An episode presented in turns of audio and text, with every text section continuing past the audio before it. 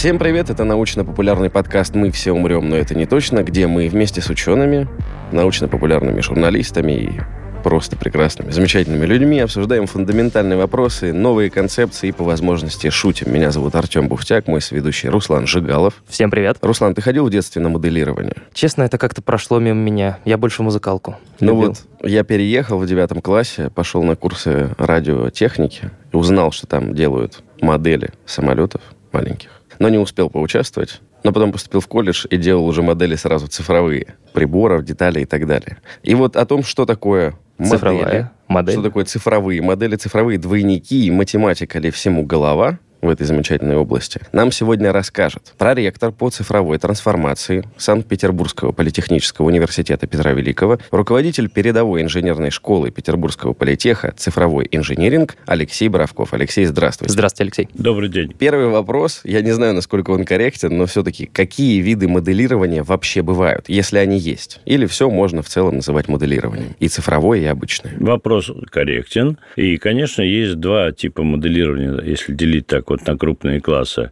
Одно – это наиболее сейчас популярное, известное, все так или иначе им пользуются. Это действительно, ну, назовем цифровое моделирование. А второе, классическое, это моделирование, которое приводит к тем или иным испытаниям. У нас есть модель, прототип ее, возможно, в уменьшенном масштабе. Например, всем известны аэродинамические трубы и испытания на продувку, внешнее обтекание воздушным потоком автомобилей, высотных сооружений в масштабе небоскребов, спортсменов. Вот. Это такое физическое моделирование, когда мы выходим на испытательную установку и пытаемся довести до разрыва, например, разрываем там пруток и снимаем так называемую кривую деформирования. Физическое моделирование, когда есть физический объект. Цифровое моделирование – это как раз попытка выяснить свойства объекта, его поведение в разных условиях, в том числе в условиях эксплуатации, при нарушении, возможно, нормальных условий эксплуатации, аварийных ситуациях. Не всегда мы можем поставить аварийную ситуацию, действительно физическое моделирование выполнить. Например, падение самолета на защитную оболочку атомной станции реактора или там землетрясение. Мы не будем специально делать, значит, землетрясение или вызывать цунами для того, чтобы проверить, выдержит ли наша станция. Но для этого нужно использовать действительно математическое, уточнение, математическое моделирование, которое неминуемо сейчас превращается с помощью компьютеров и в некоторых случаях суперкомпьютеров в компьютерное, суперкомпьютерное моделирование. Ну и дальше уже шажок до цифрового моделирования, когда кроме моделей, кроме программного кода, который позволяет выполнить по определенным алгоритмам это моделирование, есть еще много различных вот документов, например, так называемые 3D CAD-модели, которые создают системы SAPR, которые с высокой степенью точности отражают один важнейший аспект моделирования – это 3D-геометрию, то есть поверхность со всеми полостями, со всей сложной его формой и так далее, и так далее. Хотя чрезвычайно важным, и я бы сказал, наиболее важным является, когда мы рассматриваем не только геометрию, но и процессы. А процессы могут быть физико-механические и химические, дальше технологические, когда мы изготавливаем то или иное изделие, и, наконец, эксплуатационные процессы, то есть поведение этих изделий в реальной жизни. Мгм. А вот смотрите, вы сказали математическое моделирование и цифровое. У меня такое впечатление, что когда появляется визуальное представление, я думаю, многие смотрели, например, документальные фильмы какие-нибудь там по телеканалам западным, скажем так, и там есть эм, представление вот как, как раз-таки каких-то катастроф, например, цунами показывают модель, где город, побережье, его накрывает волна и так далее. Это визуальное представление. За ним наверняка стоит как раз-таки математическая модель, которая его описывает. То есть вот в этом разница математическое моделирование. Да, вы правы. Значит, этим увлеклись, да, не будем называть вот всемирно известные фирмы, снимающие фи- фильмы.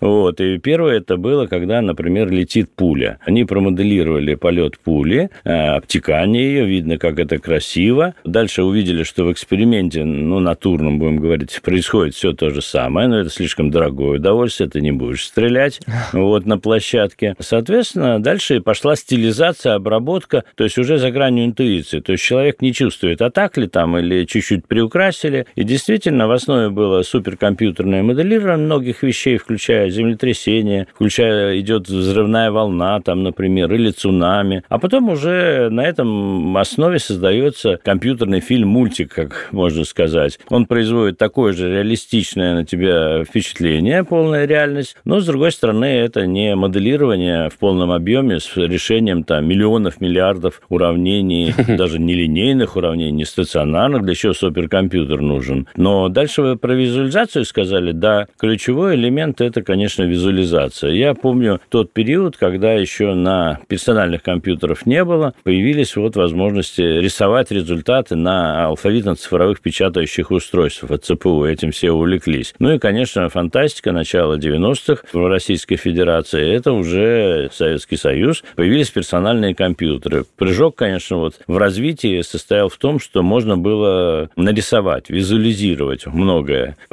Процессы, результаты, что угодно. Можно просто было порисовать. Ну, а потом уже, когда появились цветные экраны, мониторы, дисплеи, это уже стало совсем реалистично. И элемент визуализации, ну, мы знаем, что самые большие объемы информации мы получаем путем зрения. Вот. Это чуть ли не 90 там с лишним процентов. И знаем поговорки, лучше один раз увидеть, чем сто раз услышать и так далее. Это из этой серии. Причем ты можешь увидеть и сразу понять этот процесс. Это очень важно. А когда ты понимаешь процесс, ты можешь поставить уже следующий этап. Задача оптимизации. А как улучшить этот процесс из тех или иных критериев? Такое ощущение, что чтобы даже визуализировать, ну ладно, черт с ней, с визуализацией, чтобы просто хотя бы достичь цели, да, понять, как себя будет вести объект там, в тех или иных условиях или там при той или иной нагрузке, впечатление следующее, что нужно описать помимо физических параметров своего объекта, если он трехмерный, например, то длину, ширину, высоту, судя по всему, скорее всего, свойства материалов, из которых он состоит, среду, в которой он находится, силы, которые на него действуют. То есть, по большому счету, всю физику реального мира нужно перенести в виде математических формул, туда добавить объект. То есть, это такой огромный, получается, мир математических формул, который все это описывает там на единицу времени, если вдруг мы там в реальном времени хотим это моделировать. Объем какой-то представляется максимально страшный. колоссальный, да, и страшный для восприятия. Да, все правильно. Вы сказали абсолютно. Значит, с одной стороны, описать геометрию, это считается уже одним из самых простейших элементов деятельности. Второй важный момент вы затронули. Все изделия, мы с вами, в конце концов, где мы находимся, сидим там и так далее, ездим, все это состоит из тех или иных материалов. И здесь сложность состоит в том, что в сложных изделиях, например, автопромы, там, luxury-класс там и так далее, это где-то там может быть десятки до сотни материалов разных, если мы учитываем и разные клей, полимеры, композиты, металлы разные типы сплавов и так далее. Их действительно много, десятки, сотни. Соответственно, все они ведут себя в зависимости от того процесса, который мы хотим изучать. Если мы хотим что-то рассматривать при очень высоких температурах, сотни, тысячи градусов, то это означает, мы должны учитывать свойства этих материалов от температуры. Если мы рассматриваем, например, очень популярная известная вещь, любят по телевидению всегда показывать краш-тесты автомобилей, то есть исследование пассивной безопасности, как он у него будет сминаемость, и там нужно обеспечить, чтобы все в салоне, включая водителя, пассажиры, остались живы. И даже на заднем сидении пристегнутый к специальном детском кресле ребеночек. Тогда это мы должны брать кривые деформирования материала в зависимости от скорости деформирования. Да, свойства материалов и их точность описания чрезвычайно важна. А следующее, действительно, вы правильно говорите, внешние условия, внешние воздействия, а что с ним происходит? Его нагревают, это тело, или действуют те или иные нагрузки поверхностные, объемные, или происходят вибрации, удары и так далее. Внешняя среда может воздействовать, ну, например, самое простое – это э, воздушное обтекание. Или мы под дождем находимся, значит, это уже надо учитывать климатические условия. Ну и дальше уже тот или иной режим эксплуатации этого изделия. Ну, проще всего представить это на машине. Всегда мы знаем, стоит в гараже, мы сели, там подогрели, поехали, тормозим, э, не дай бог, близкая к ДТП ситуация, увернулись и так далее, и так далее. То есть это пошел режим эксплуатации, различные режимы, и изделие должно вести в них э, себя адекватно. Мы хотим, чтобы мы находились полностью в безопасности. И следующее у нас должен быть, ну, мы требования к комфорту. Это вот самые основные требования, которые мы предъявляем. А здесь уже такие тонкие моменты, как, например, виброакустический комфорт. Мы едем в машине, и нам, ну, вот комфортно, ничего не мешает, не раздражает и так далее, и так далее. Включая климатический комфорт. Для каждого типа воздействия воздействия среды на объект создается своя собственная отдельная цифровая модель, то есть даже какие-то Да. простейшие вещи, например, вот ветер, дождь, отдельные модели для этого нужны. Да, да, это отдельные модели, но самое интересное, тоже вы затронули в начале вопроса, что на самом деле все эти воздействия могут накладываться друг на друга, комбинироваться, причем разные по времени. Вот как мы вышли, ой, сегодня солнышко светит, это одна модель будет. И, соответственно, потом дождик пошел. Не дай бог к вечеру там приморозило сейчас там и так далее. Заморозило, значит, уже мы даже и обувь другую будем одевать, потому что там гололед. Или там колеса менять у машины, на зимнюю переходить шину и так далее. То есть человек, э, ну, интуитивно, из опыта, из лучших практик, конечно, тоже это все учитывает. Не моделируя, понимая, что это, ну, за него уже сделали, ему предложат лучшее решение. А дальше он, уже в зависимости от своих, скажем, возможностей, финансовых в первую очередь, выберет эти лучшие решения. Алексей, подскажите, работаете ли вы так, что накладываете одни цифровые модели друг на друга, создавая комплексную симуляцию некоего набора целых воздействий? Да, именно так. Но вот эти реакции, ответ поведения вот изделия на комплексное воздействие, они лежат за гранью интуиции. То есть человек как раз не может понять, а вклад какого воздействия является наибольшим, значительным, решающим. И тогда вот очень важно, и так процесс обучения строится. А давайте сосчитаем сначала под действием ветровой нагрузки, а потом давайте, соответственно, под действием гравитационной нагрузки, потом температурной нагрузки, потом комбинации различные. И вот э, здесь ты оттачиваешь опыт понимания и вот интуицию в том числе. Если ты решаешь один тип задач достаточно долгое время, то ты, ну, в общем-то, можешь научиться, чтобы с высокой степенью там, точности предсказывать поведение объекта в тех или иных условиях. Мне кажется, что здесь еще важно указать, что в случае цифрового моделирования, математического моделирования, так, наверное, правильней, у нас есть возможность изменить один очень важный параметр. Хотя инженеры и до создания там, компьютеров находили для этого решение. Я говорю о времени, например, эксплуатации, когда выясняют наработку на отказ того или иного механизма, устройства, того же двигателя. То есть э, у нас уже есть, допустим, опытный образец какого-нибудь автомобиля, ну и хорошо бы понять, сколько в среднем э, будет срок двигателя там при, опять же, средней нагрузке. Хотя ее тоже надо как-то выяснить. И, например, не будет же производитель 10 лет кататься на этом автомобиле, чтобы через 10 лет сказать, вот, 10 лет мы точно на нем катаемся. Но в цифровой этой модели можно дать, допустим, при необходимом количестве вычислительных мощностей суперкомпьютеру задание, и он там за какой-то небольшой промежуток времени сделает симуляцию этих там 10 лет за час. И мы узнаем, например, в какой момент двигатель сдал сбой, а возможно даже тысяча двигателей параллельно будут вот так вот симулироваться и проверяться. То есть есть же такая возможность поиграть с временем, если мы говорим о математическом моделировании. Да, вы абсолютно хорошие такие вопросы задаете. Например, если мы хотим э, сделать, ну, это традиционный подход, его никто не отменял, всегда эти испытания остаются. Мы хотим, например, проверить новый автомобиль, который мы спроектировали, и нужно побегать там, скажем, на нем проехать там 100 тысяч километров. Понятно, что, соответственно, это будет занимать, э, ну, скажем, год. Дальше мы можем сделать полноценную математическую, компьютерную, цифровую модель, точнее уже цифровой двойник, об этом можно будет сказать, автомобиля. Дальше, где он будет бегать? Ну, естественно, он будет бегать по полигону, где есть различные сложности, вот, которые он должен преодолеть, и будут смотреть различные покрытия, там асфальта, булыжник там и так далее, и так далее. Вот. И можно, соответственно, цифровой двойник начинает виртуально бегать по цифровому двойнику полигона. И скажем, эти 100 тысяч километров, которые мы за год собирались преодолеть на реальном автомобиле, в виртуальном мире, в цифровом мире можно преодолеть, скажем, за сутки.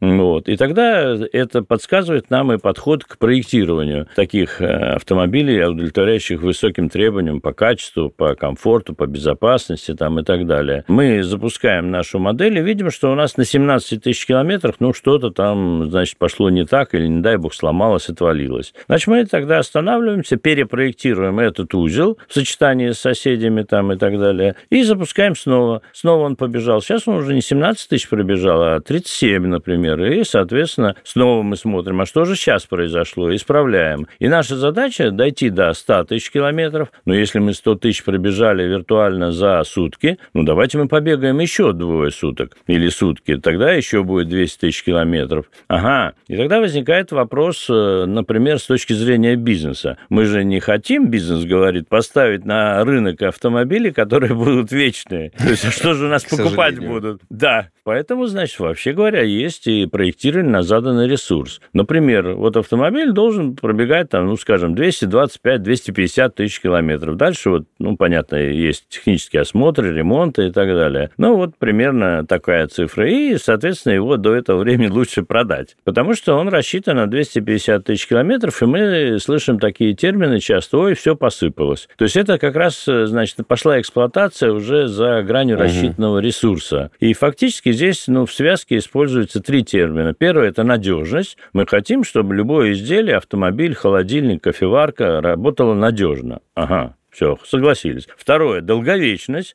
потому что иначе, если работает вечно, а что же тогда купят следующее? Значит, мы должны за это время успеть, пока работает первое поколение кофеварок, условно, их улучшить характеристики технические и потребительские. Это разный класс. Так, увеличили. Это значит, долговечность увеличили. Ну и дальше мы должны определиться с ресурсом. А какой же ресурс мы хотим этому изделию назначить, сколько оно будет работать, предупредить об этом пользователя, взяв гарантию, мы говорим, гарантия дается год, в некоторых случаях 2, 3, 4, 5 лет. Я помню, вот меня все время изумило в свое время, когда появились жесткие диски различных вот фирм, которых мы опять не напоминаем, для компьютеров, не упоминаем их наименование. И там было четко написано, гарантия 2 года. И к этому моменту действительно буквально 2 года и первая же неделя, и начинает сыпаться головки там портятся и так далее. Только нужно было успеть информацию и скопировать. Ее лучше регулярно копировать, а тут надо было было полностью. Потому что действительно ресурс заканчивается, и ничем хорошим это не кончится, если особенно там вот ценная информация, большие объемы, большие данные, как мы сейчас говорим. Понятно. То есть, как пел классик, пластмассовый мир победил,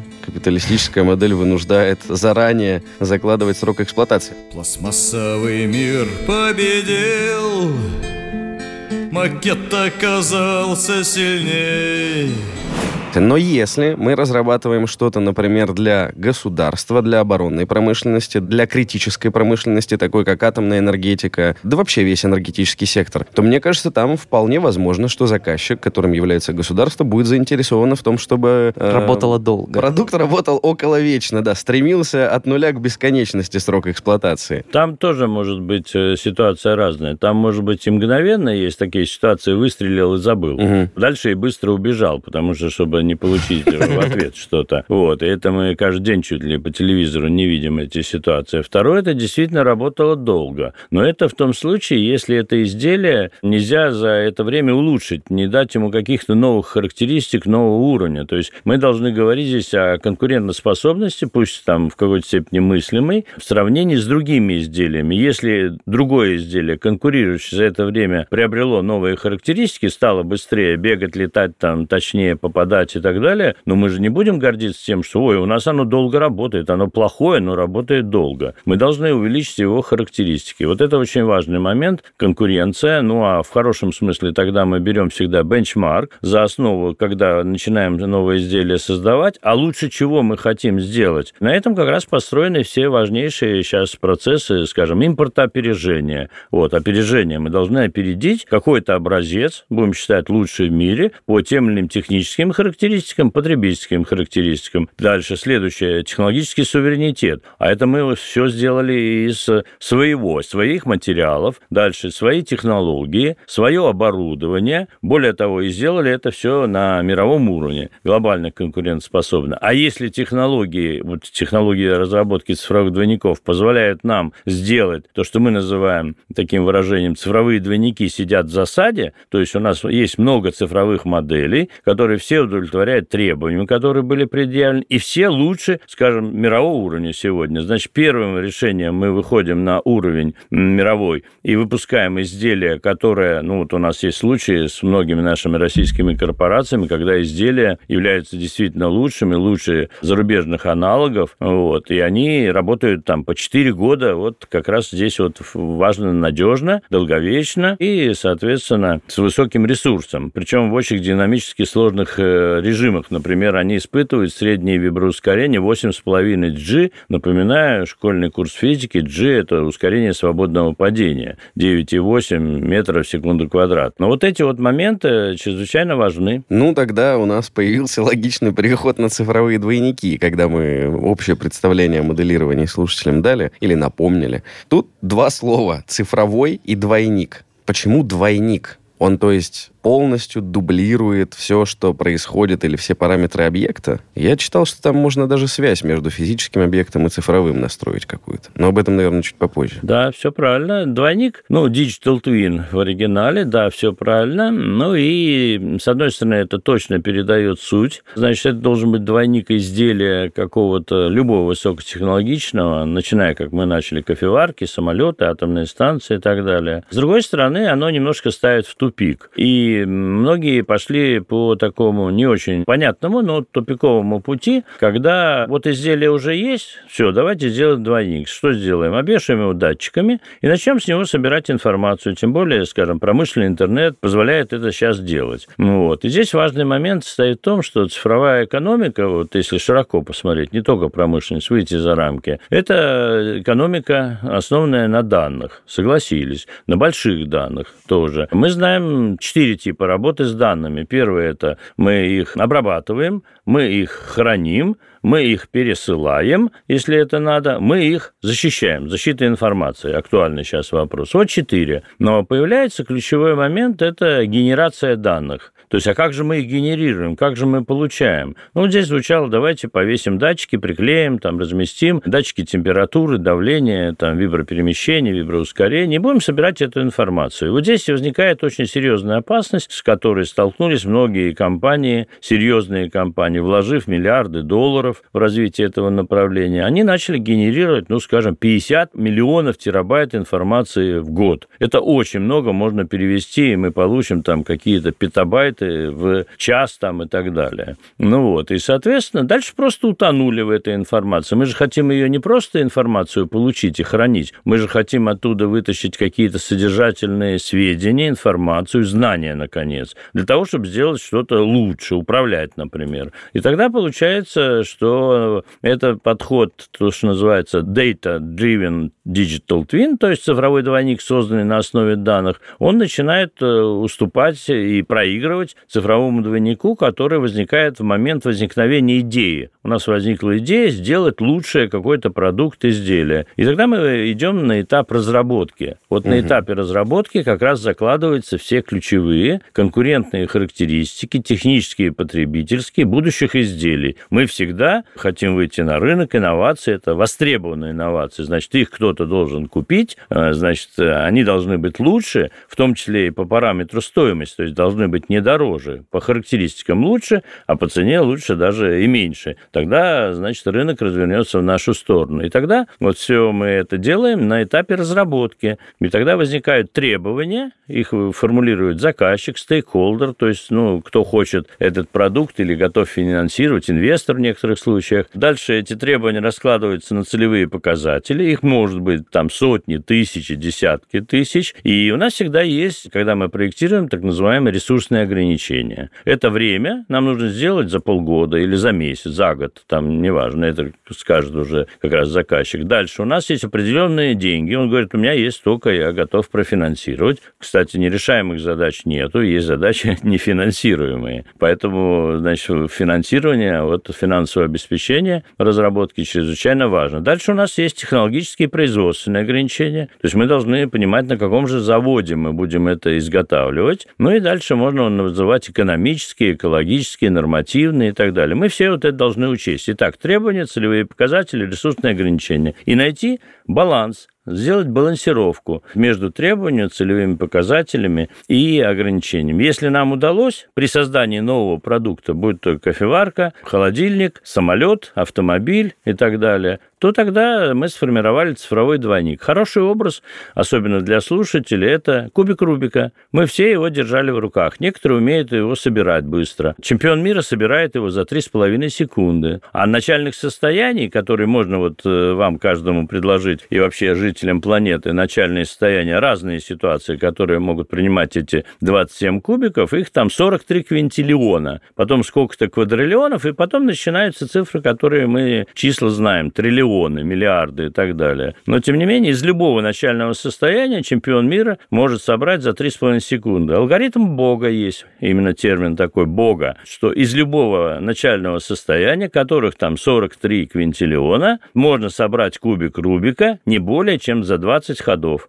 Вот наш алгоритм, мечта, э, идеал, к которому мы хотим стремиться. Мы должны сделать совершенную конструкцию, в которой сбалансированы требования, целевые показатели, ресурсные ограничения за меньшее число шагов. Вот, собственно, это подход и называется разработка цифровых двойников, который обеспечивает снижение себестоимости разработки, снижение, значительное сокращение времени вывода продукции на рынок и значительное сокращение объемов натурных испытаний. То есть мы не итерационно сделали опытный образец, испытали, не получилось, вернулись назад, а стараемся построить процесс, пройти испытания с первого раза. Вспоминаем, вот цифровой автомобиль бегает по цифровому двойнику полигона. Получается, что сама цель цифрового двойника — это тот самый алгоритм Бога. То есть он создается для того, чтобы этот алгоритм в цифровом моделировании получить. Правильно Нет, понимаю? чтобы сократить количество итераций. Алексей, вы меня поправьте, если Да, я да, да. ошибаюсь. У тебя до появления цифровых двойников, ну, гипотетически, да, можно было задача построить завод, например.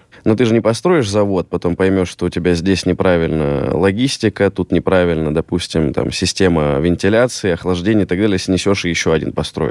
Наверное, такие кейсы были, но это очень дорого. А тут это тебе позволяет на большом количестве этапов виртуально смоделировать ситуацию, эксплуатационные нагрузки, все вот это, и снизить стоимость. Причем стоимость не только финансовый эквивалент, а трудозатрат Человека-часов. умственных человека-часов, ресурсов физических привлеченных. Я правильно понимаю суть? Все правильно, да. То есть есть возможность, ну, известный такой метод проб и ошибок, на самом деле, ну, он здесь в данном случае очень такой наукоемкий, мультидисциплинарный, как мы поговорили, через математические модели, отвечающие законам физики, мы действительно можем промоделировать какую-то ситуацию. А что если? И вот это очень важно. Вы упомянули вентиляцию. Да, конечно, в этом случае моделируется вентиляция, вытяжная, притяжная система. И это мы делали, например, в самом современном зале в Российской Федерации, когда вот эти система работает, какая-то нагнетает воздух, какая-то этот воздух позволяет из зала забрать, а там сидит не одна тысяча людей, и они все дышат,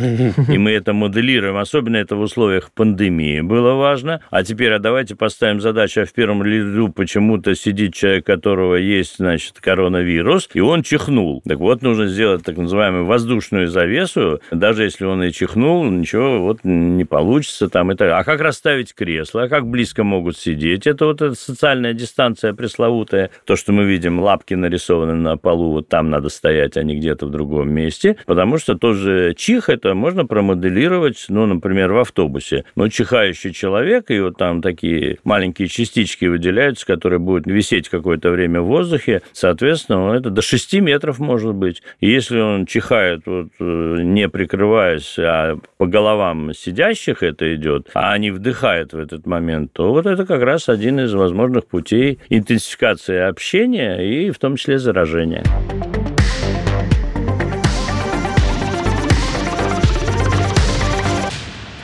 Я хотел такую ремарку себе позволить. Вы сказали, что компании чаще всего захлебываются в огромном количестве данных, причем, э, судя по всему, для анализа не то чтобы очень полезных. Мусорные данные Да-да-да-да-да. термин даже вводится. Но у меня есть пример, когда уже построенное предприятие, там, модернизированное, с ним все в порядке, для него делали цифровой двойник. Для какой задачи? Я, чтобы не ошибиться, не буду называть компанию, российская, э, сырьевая, кажется. Они сделали цифровой двойник завода, чтобы проводить обучение или переквалификацию сотрудников.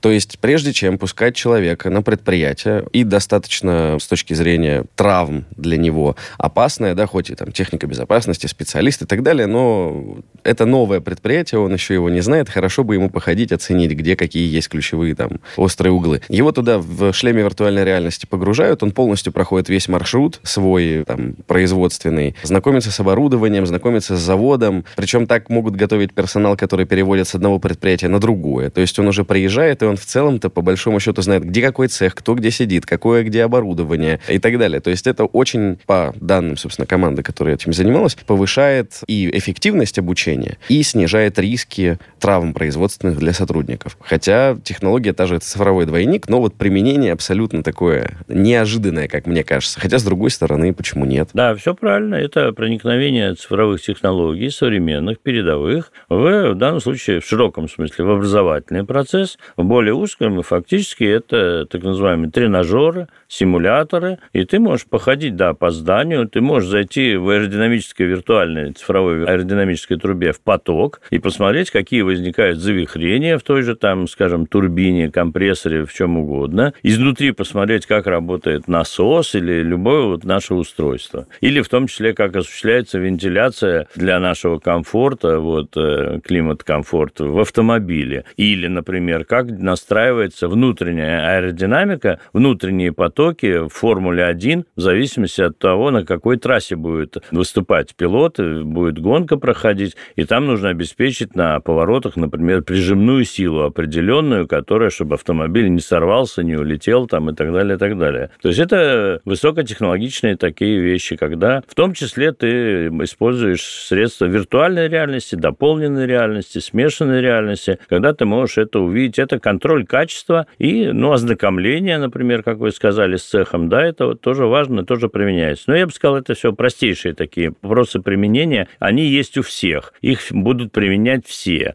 и поэтому они не могут выступить с точки зрения основы для такого конкурентного преимущества, если мы хотим сделать что-то лучше. А если мы хотим сделать что-то лучше? Если очень кратко сказать, то чем больше мы применим науки, в первую очередь математика, физика, чем более мы напишем правильные, корректные, пусть они будут сложные уравнения, описывающие изделия, процессы э, его изготовления, процессы во время эксплуатации, тем э, изделие будет лучше. То есть чем больше мы вложим интеллекта на ранних этапах, на этапе разработки, и сделаем вот эту балансировку, о которой я говорил, и будем очень активно пользоваться цифровыми испытаниями, стендами, полигонами, чрезвычайно важно, то тогда есть шанс, что вот мы сделаем и изделие по характеристикам лучше, и себестоимость разработки и производства, потому что мы промоделировали производство в том числе, будет ниже, и время вывода продукции, и выведем мы один э, изделие, материализованный цифровой двойник на рынок, но у нас в засаде осталось в запасе еще несколько цифровых моделей, более совершенных. В этом случае, например, это называется гарантированное зарезервированное развитие. И следующий момент – это, вот, конечно, снижение дорогостоящих длительных испытаний. Есть случаи, когда для того, чтобы провести испытания, их ждут два года, например. Угу. А без этого, без сертификации, без сертификационных испытаний, испытаний, что ты прошел там все необходимые тесты, которые предписаны надзорными органами государства, в частности, твое изделие на рынок не будет выпущено, потому что оно ну, не является безопасным, надежным, долговечным там, и так далее, и так далее. И два года. Два года, значит, вот торможение с точки зрения вывода продукции на рынок. А это торможение по каким-то бюрократическим причинам, я правильно понимаю? Или просто в связи с недоработкой технологии? Нет, это в первую очередь тем, что вот эти мощные стенды, мощные сказал, уникальные стенды, они единицы их в стране, стенды и полигоны, и просто из-за того, что это узкое горлышко для всего процесса. Например, это я говорю о стендах, полигонах, которые, чтобы мы построили такой, ну, с новой, совершенной там и так далее, это может быть миллиарды рублей, не один год надо будет строить. Их существует ограниченное число, есть специальные центральные институты, сертификационные центры, угу. которые круглосуточно, но в сутках, извините, тоже 24 часа, вот, оказывают эти услуги вот, и очередь э, и желающих, и тех, кому нужно пройти эти испытания, пройти сертификацию, угу. значительно превышает пропускную способность, соответственно, стендов, полигонов там и так далее. Поэтому и стал востребован подход вот э, на основе математического моделирования, точнее, модели с высоким уровнем адекватности, сложности описываемых явлений, сделать все в цифровом виде, чтобы выйти на реальные испытания, натурные испытания и пройти их с первого раза. Потому что вся беда начинается том, что если вы не проходите испытания, а мы знаем компании, с которыми работаем, которых испытания это не одна сотня миллионов рублей. И, соответственно, если мы их не прошли, мы возвращаемся назад в родной город, берем кредит в банке, а это, соответственно, может не один миллиард рублей, для того, чтобы совершенствовать дальше изделия и выйти повторно на эти испытания, скажем, через год. Вот уже год мы проиграли, и миллиард мы уже потратили дополнительно. Это называется сроки сдвигаются вправо, и до дорого и долго. Вот, становится дороже изделия. А потом, может быть, достигнуть его себестоимость разработки такой высокой уровня, что уже и на рынок выходить бесполезно. Его уже никто не купит, потому что разработчик и производитель захотят все-таки свои затраты же заложить, угу. вернуть их от продажи. Но разработка затянулась, настолько была дорогая и длительная, что, скажем, экономика здесь рушится. Хорошо. А где тогда испытания цифровые проводить, я знаю, что у вас есть э, собственная платформа. Можете о ней немного рассказать, цифровая? Да, это ключевой момент сейчас, э, вот скажем так, деятельности современной, когда есть э, технологии цифровые, производственные. Вот нас два таких класса технологии волнует, цифровые, с помощью которых мы создаем и да, в дальнейшем и мониторим состояние в цеху, состояние mm-hmm. изделий, а производственные – это когда мы изготавливаем. Ну, например, типичные технологические циклы, если про металл говорим, то литье, потом прокатка, потом штамповка, ковка, гибка, в конце концов, может быть, сварка, сборка. Мы хотим собрать вот какое-то изделие. Вот мы собрали это изделие, и дальше опытный образец возникает, идем на испытание изделия. Ну, соответственно, все эти процессы, начиная от проектирования, от разработки изделия и дальше технологические процессы, которых я назвал, мы можем промоделировать. Ну, для этого, чтобы мы верили результатам моделирования, и этим результатам верили бы все эксперты, очень важным является уровень адекватности модели. Соответственно, вот э, мы должны работать в этом случае на платформе. То есть лучший продукт мы можем создать с помощью лучших технологий применения. Если не лучшие, best in class называется, угу. то есть продукт, скорее всего, вряд ли мы добьемся, что он будет лучшим. Второе, мы должны накапливать эти знания, потому что мобильность, мы говорим, высокая, люди могут уходить, уезжать и так далее. Знания остаться где-то должны, капитализация знаний, это как раз на платформе происходит. Например, наша платформа, это называется цифровая платформа разработки цифровых двойников, CML Bench. CML – это Computational Mechanics Laboratory, то есть аббревиатура. Угу. Bench – это пространство, доска, станок, в конце концов, на котором ведется разработка, где сотни людей работают из разных регионов, из разных э, часовых поясов, из разных стран. До последнего времени так было. Соответственно, на ней сосредоточено уже 290 там, тысяч решений цифровых в виде цифровых решений, математических моделей, результатов испытаний цифровых на стендах и полигонах. Понятно, что вот уже 290 тысяч – это необъятный объем данных, это петабайты данных, которых, конечно, конечно, ни один человек, память там его не ориентируется. И здесь вот как раз нужны уже современные подходы, интеллектуальные помощники. Мы знаем, что каждая новая задача, ну, процентов 70 это все-таки того, что было уже сделано, а процентов 30 это будет, ну, тайная новизна. Ну, так нужно найти очень близко какой-то прототип, который мы положим за основу с точки зрения решений вот этих адекватных моделей и будем двигаться дальше. То есть это вот все делается на цифровой платформе, включая ту балансировку балансировку, о которой я говорил, составляется матрица требований, целевых показателей, ресурсных ограничений,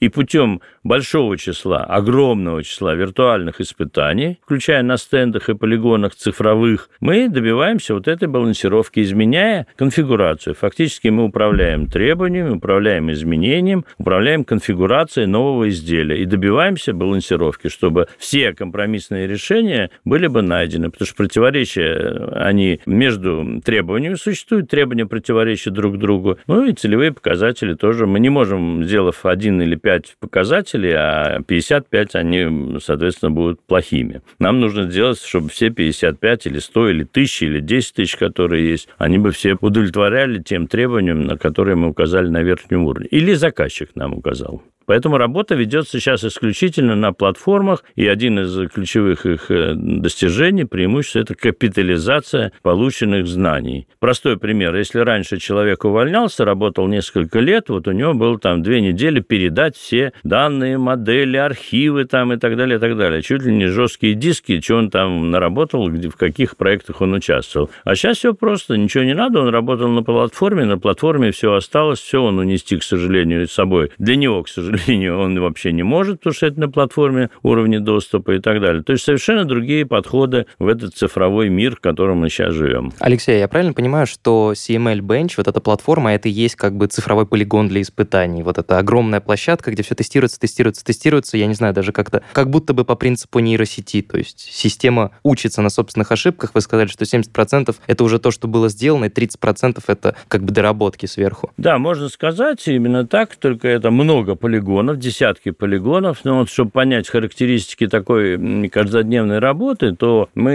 ежегодно работаем где-нибудь по 50 проектов, минимум 50 проектов. Они из 10 разных отраслей, высокотехнологичных. Это двигателестроение, автомобилестроение, энергомашиностроение, там различные установки для нефтегазового там, машиностроения и так далее, авиастроение, ракетная техника, судостроение. То есть все виды вот, э, высокотехнологичной промышленности, отрасли. Теперь вот, э, например, в час мы проводим где-то 5-10 этих цифровых испытаний. Вот мы поговорим с вами часок, там, скажем, вот 5-10 испытаний мы сделали. И каждый час на протяжении последних лет нашу деятельность сопровождает одновременно трудится, ну, минимум 2200. На самом деле, если посчитать аккуратно, по тем компьютерам, которые есть в лабораториях, департаментах, ну, я бы не удивлюсь, если около 5000 ядер трудятся ежечасно с нами. То есть они решают вот эти уравнения, которые описывают поведение тех или иных математических моделей, прикладывают виртуально в цифровом мире те или иные воздействия,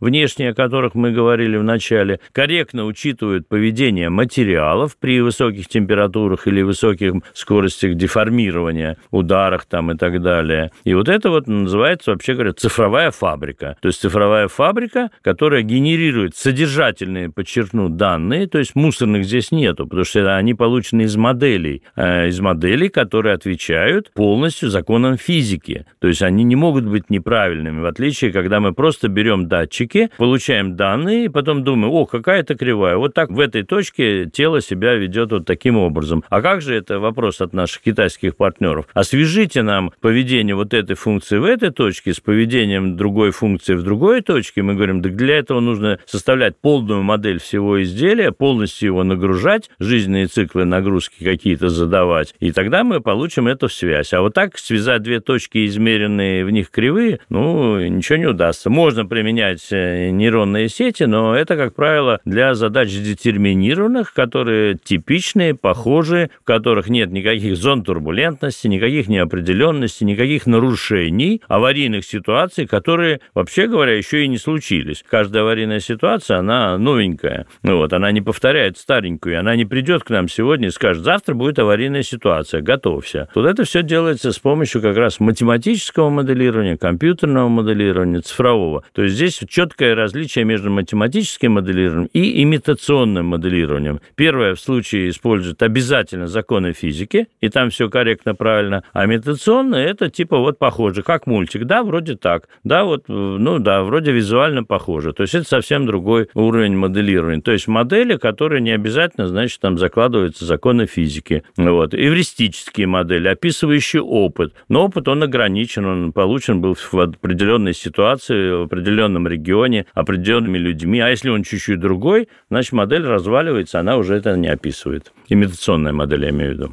Меня половину нашей встречи мучает вопрос о COVID-19. Вы упомянули, что вы работали со своим центром над э, воссозданием цифровым помещения с вентиляцией, и если человек сидит и, соответственно, кашлянул, он заражен, и как это все происходит. Подскажите, а вы создавали более масштабные модели цифровые ковида, распространения его или заражения? Да, да, именно это началось 3 э, февраля 2020 года в Минздрав, и сказали, что хорошо бы, нам нужна модель, которая могла могла бы прогнозировать распространение коронавирусной инфекции, а его это можно моделировать не в целом в мире, не в целом в стране, но уже мы видим вспышка где-то произошло, и потом она начинает э, распространяться, передаваться по регионам, то есть Москва, Питер, другие города. И что интересовало? Конечно, на первом этапе интересовала емкость системы здравоохранения, которая потребуется ресурсы для того, чтобы и мы не имели тогда возможности, ни вакцин у нас не было, не понимали, понимали, как лечить. В первой модели было, что многих активных больных нужно, значит, госпитализировать. Вот. И нужно было оценить, а какой же может быть пик. И желательно оценить пик и день, когда это наступит, заранее. Заранее это, ну, за месяц, лучше за два. Для того, чтобы система здравоохранения могла бы подготовиться. Вот это было сделано, и первую волну мы уже в Питере, в Москве описали где-то за два месяца. А дальше, вы помните, вводились ограничения, угу. и нужно было обсуждать, а вводить ограничения или снимать, когда снимать, чтобы снова пика не было, потому что уже начала страдать экономика. Это вот кафе, рестораны, общественные все мероприятия, стадионы, театры там и так далее. То есть элементы, ну, скажем так, движения в сторону карантина. Получается, все ограничения вводились на основе ваших данных? Да, это тоже нужно было моделировать балансировку. То есть фактически есть такой аквет вида экономической деятельности, и мы должны по региону были посмотреть, если мы выводим какую-то отрасль, ну, скажем, отправляем сидеть домой, то какой будет нанесен экономический урон, ущерб там и так далее. Помимо предприятия, еще экономики. Значит, балансировка уже не только, с одной стороны, на чашечке весов распространения коронавирусной инфекции, а образование, потому что дети ходят mm-hmm. в школу, студенты ходят в университеты, сидят в аудиториях, ездят в общественном транспорте, возвращаются иногородние в общежитие. Интенсивность общения, ее нужно было ограничить. Отсюда и ограничения на социальную дистанцию, на сидеть дома там, ну и так далее.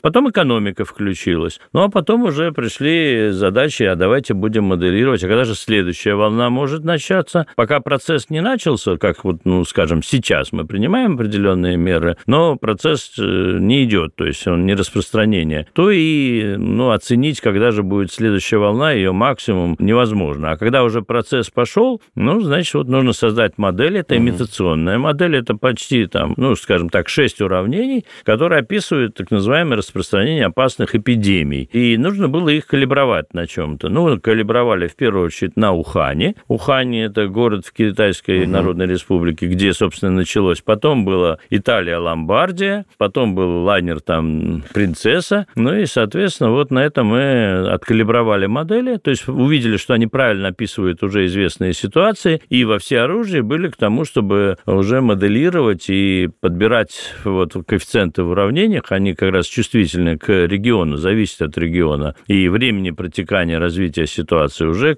Питер, Москва, а дальше где-то около 10 регионов мы сопровождали вплоть до Дальнего Востока. Я вообще советую слушателям почитать о проектах, в которых участвовал Центр НТИ «Новые производственные технологии». Там помимо э, модели э, распространения ковида и электроавтомобилей КАМА, и, как вы сегодня заметили, это и модели большого количества а, для разных отраслей полноценных решений, там, отдельных каких-то решений. То есть это все очень интересно, и у вас список направлений деятельности достаточно пестрый, я бы сказал, и воодушевляющий. Хотя бы в том, что если прийти к вам поработать, то можно найти какой-то проект, который по душе. лично будет по душе. Да, поэтому просто для общего образования я слушателям рекомендую ознакомиться. Список проектов, я бы сказал, поражает воображение. Поражает. И действительно, поражает. спектр такой широкий, навыки, что всегда можно найти дело по душе, отрасль, которой хотелось бы заниматься, и там, скажем, беспилотники те или иные, и все вот современные технологии, то, что мы слышим, и по телевизору мы видим, так или иначе вот решаются, конечно, с помощью тех технологий, о которых мы сегодня говорим, с помощью вот в том числе разработки цифровых двойников. Задам последний вопрос, который мы всегда и всем задаем. Вот наш слушатель, он заканчивает школу, или, например, он заканчивает бакалавриат и думает, куда дальше поступать. Там, студент в магистратуру, а школьник, наоборот, хочет базу получить, фундаментальные знания.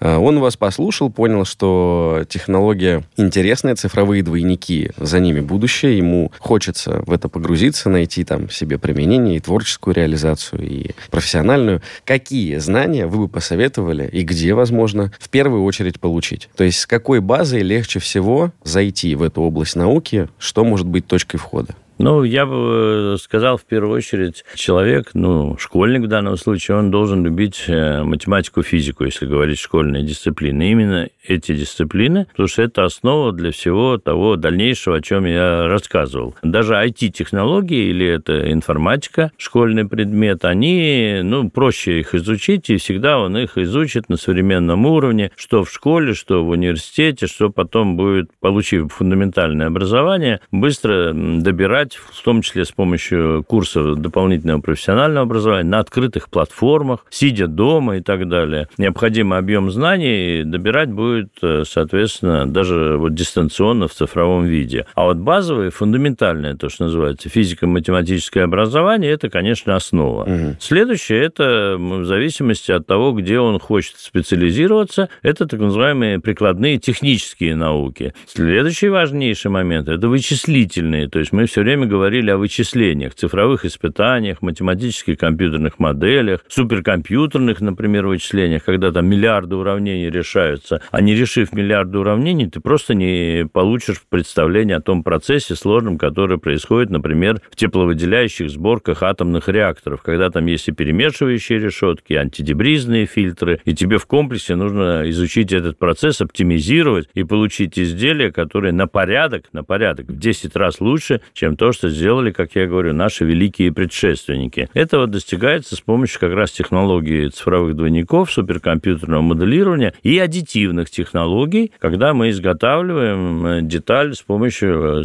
3D-принтеров. Э, и вот часто есть уклон в сторону 3D-технологий. Это геометрия, это прототипирование и принтеры. Да, но мы вначале сказали, что это важная вещь, но это только геометрия. Вот. А очень сложным и основным, и наиболее востребованным являются процессы. А это уже 4D, потому что все процессы это во времени да. они происходят. И дальше они делятся, еще раз повторю, физико-механические, химические, биологические. С ними совсем будет не так просто. И следующее – это, значит, технологические процессы изготовления. Мы говорили про литье и вплоть до сварки доходили. И третий класс задач – это эксплуатационные процесса. Как же оно будет эксплуатироваться? Самолет. Взлет, крейсерский режим полета, посадка, а может быть зона турбуленции произошла, там попали в зону турбулентности и так далее, и так далее. Он накапливает, соответственно, вот э, знания о своем поведении, в конце концов, повреждения, ну и нам нужно оценить вот этот ресурс, а сколько же можно его эксплуатировать, а когда нужно осматривать его, технические осмотры, ремонты, вот, чрезвычайно важно и так далее. То есть вот это все так или иначе анализируется, делается, разрабатывается, применяется, эксплуатируется на очень таких серьезных физико-математических основах. То есть физика-математика в первую очередь. Угу. Если студента коснуться, то я бы рекомендовал выбирать, кроме вот такого фундаментального образования, э, еще и ту команду, которая работает на мировом уровне, то, что на технологическом фронтире. Потому что все кафедры, высшие школы, институты в вузах, во всех вузах, они все-таки разные. Угу. Одни э, очень сильные работают на мировом уровне, но кто-то занимается исключительно наукой, академическая фундаментальная наука. Это кому-то тоже может нравиться. Этим надо заниматься. Жить в согласии с душой. А кто-то занимается вот такими прикладными вещами. Ему хочется увидеть результаты своей деятельности и сказать, вот я принимал участие вот в проектировании этой машины, которые вот бегают по городу. Я принимал участие в проектировании самолета, на котором мы летим, и я изнутри понимаю, что там происходит в нем. И понимаю, что он, значит, обеспечивает там надежность и безопасность доставки полета там и так далее.